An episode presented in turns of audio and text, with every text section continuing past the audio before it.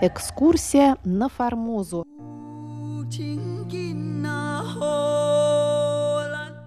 В эфире рубрика «Экскурсия на Формозу». У микрофона Мария Ли. Здравствуйте, уважаемые друзья! Сегодня мы предлагаем вашему вниманию вторую часть статьи Валентина Лю «Захват советского танкера Туапсе. Эншпиль операции по обмену заложниками. Сравнительный анализ событий и истинных причин инцидента». Напомню, что Валентин Лю, кандидат исторических наук, старший научный сотрудник отдела Китая, руководитель Центра тайваньских исследований Института востоковедения Российской академии наук, а также бывший шеф-редактор русской службы МРТ. Итак, в прошлый раз мы остановились на том, что заявленный США и союзниками в начале декабря 1954 года вопрос о судьбе американских летчиков был оперативно включен в повестку Генеральной Ассамблеи ООН. 10 декабря на 509-м пленарном заседании 9-й сессии Генеральной Ассамблеи была рассмотрена жалоба на задержание и заключение в тюрьму военного персонала ООН в нарушении соглашения о перемирии в Корее. Резолюция Генеральной Ассамблеи порицала пленение американцев и предписывала генеральному секретарю, действуя от имени ООН, искать пути освобождения указанных 11 военнослужащих командования ООН, которые все еще содержатся в заключении. Менее чем через месяц, с 5 по 10 января 1955 года, генеральный секретарь ООН Даг Хаммаршольд провел беспрецедентный визит в Пекин для личных переговоров с премьером и главой Министерства иностранных дел Китайской Народной Республики Джоу Энилаем, в ходе которых добивался от Джоу обещания освободить летчиков. Переговоры в Пекине дали надежду на решение проблемы, но без конкретных сроков и гарантий. Поэтому в случае с американскими пилотами действенность международной дипломатии была внешне более эффективной, а по сути оставалась также под вопросом.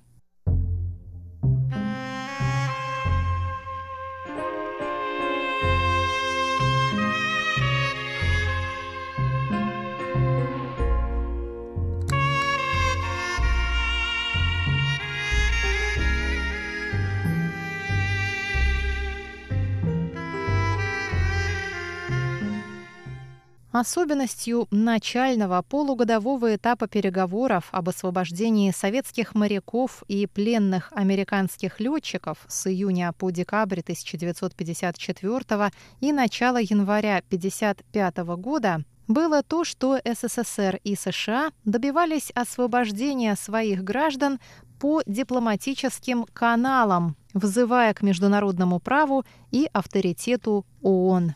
При этом ни одна из причастных сторон не рассматривала обе истории в прямой связи друг с другом. Лишь в январе 1995 года, после дебатов на девятой сессии Генеральной Ассамблеи ООН и переговоров в Пекине, американская и тайваньская стороны прямо заговорили о том, что освобождение туапсинцев, членов экипажа танкера, возможно лишь в обмен на освобождение американских летчиков. Москва и Пекин, видимо, тоже сделали надлежащие выводы. После этой смены подходов события вступили в качественно новый этап прямого торга за обмен заложниками, забравший еще 7 месяцев до начала августа. Статья Валентина Лю, основанная на сравнительном анализе рассекреченных архивов Госдепа США и ЦРУ, а также материалов международной прессы, посвящена реконструкции и изучению событий вышеназванного второго этапа, на котором торг по обмену заложниками стал главным условием переговоров, шедших параллельно по всем каналам и уровням.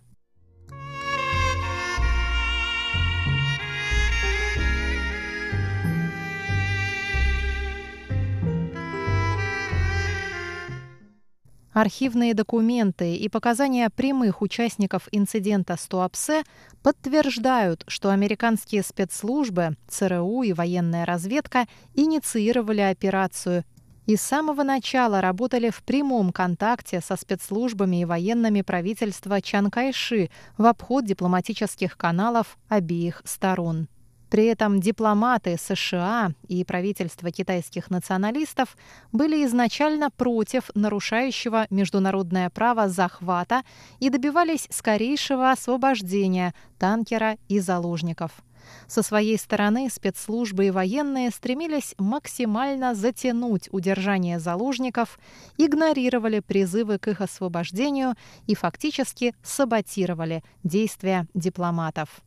Два офицера разведки военно-морских сил правительства китайских националистов, бежавшие в КНР вскоре после инцидента, подтвердили, что американские спецслужбы не просто передали разведданные о движении танкера, но от начала и до конца контролировали операцию экскортировали Туапсе, следили за захватом, досмотрели танкер и изъяли судовые документы в порту Гаусюна. Кроме того, они участвовали в принуждении туапсинцев к невозвращению в СССР и запросам политического убежища в США. Что касается дипломатов, то 22 июня, за сутки до ареста танкера, Ренкен, посол США, послал в Госдепартамент письмо номер 702 с предупреждением, выявившим первые расхождения между спецслужбами и дипломатами. Далее цитата. Я узнал из китайских источников, что их военно-морские силы получили инструкции захватить три советских танкера, если они пройдут вблизи Формозы по пути на север. Общий вывод сведется к тому, что президент Чан никогда бы не отдал приказ о таком захвате, если бы информация о положении судов не была получена по официальным каналам от США с последующим выводом о том, что США одобрили перехват. Конец цитаты. Письмо посла, не посвященного в тайны Госдеповского двора, вызвало раздражение его боссов. 23 июня, в день захвата Туапсе, Госдепартамент выслал в Тайбэй депешу номер 946 с приказом не вмешиваться в ход событий. Далее цитата. «Департамент не имеет информации, которая подтвердила бы выводы, указанные в пунктах 2 и 3 вашего 702 Дело не является ответственностью нашего правительства, и вам следует воздержаться от влияния на китайское правительство в этом деле. Вам следует избегать дискуссий, которые могут способствовать неоправданным выводам, о которых вы упомянули. Персоналу США следует избегать проявлений открытого интереса или ассоциации с этим инцидентом. Конец цитаты. Таким образом, стало ясно, что Вашингтон желал заранее дистанцироваться от запланированной тайной операции. Несмотря на окрик сверху, 24 июня Ренкен снова шлет донесение, указывающее на острые разногласия по Туапсе между тайваньскими дипломатами и военными.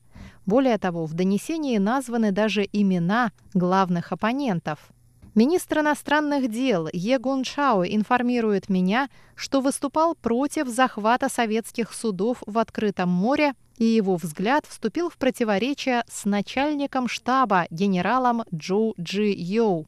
Подпись Ренкин. В то время как дипломаты требовали скорого освобождения судна и экипажа, военные из окружения Чан Кайши препятствовали этому. Чтобы преодолеть влияние последних, 9 июля Госдеп выслал в посольство в Тайбэе приказ, в котором бросил на весы авторитет правительства США. Далее цитата. «Вам следует запросить информацию о примерной дате планируемого освобождения судна и тех членов экипажа, которые не желают требовать политического убежища. Вы можете потребовать, чтобы министр иностранных дел донес суть вышеизложенного до президента Чана, предварив заявлением, что в верхах нашего правительства озабочены возможными последствиями дальнейшего ареста судна и команды. 13 июля Ренкин уведомил Госдепартамент, что послание от 9 июля передано министру иностранных дел правительства Чанкайши. Но об этом в следующий раз